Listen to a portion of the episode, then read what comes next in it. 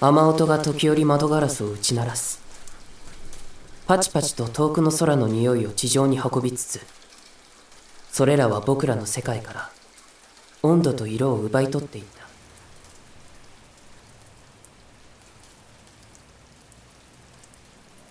モノクロにそぎ落とされた世界の中で僕らは雨が過ぎ去るのを待っていた。相変わらず黒一色グラデーション。グリザイユ画法はデジタルの特権だよ。わからないね。絵を描くのは楽しい。白いキャンバスに線を引き世界をそこに映し出すことが僕は好きだった。けど色を塗れなくなってから随分と経つ。まだ白黒？どう描こうが俺の勝手だろ青は青でもいろんな青がある。朝の薄い空は梅雨草日暮れ近くなった空を見空夏の日差しの強い空なら紺碧それさ意地になってるだけだよ。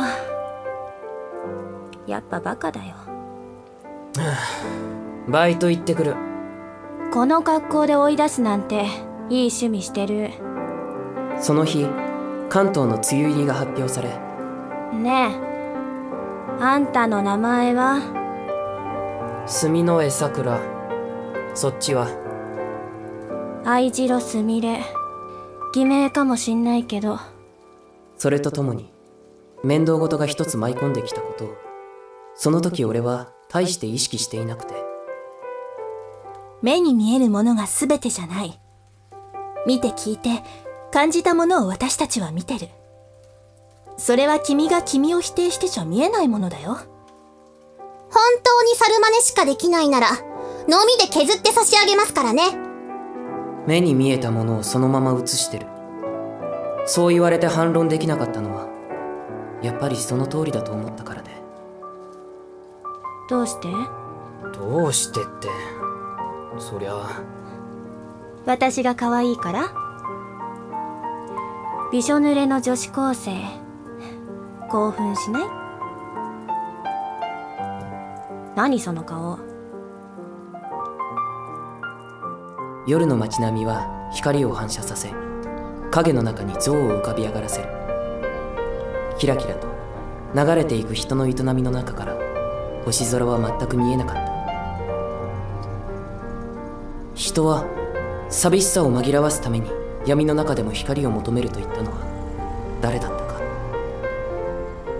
残念ながら紛らわせるためだとしてもそこに踊り出す気は起きなかった。自分の居場所はどこにもないように思えたから。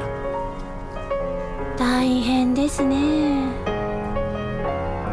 輪郭のぼやけた池袋の街並みの中はっきりと浮かび上がる存在を耳が捉えていた雨音のないクリアな視界。車の中に乗り込む横顔は俺の知らない彼女で。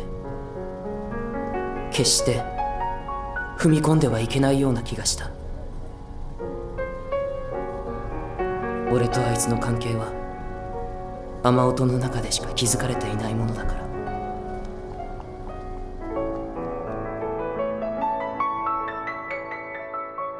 俺の負けだ。ほらそこに座れよ。書いてやる。書かせてください。でしょ？書かせてください。やだ。おい。オーディオドラマ「レイニーライン」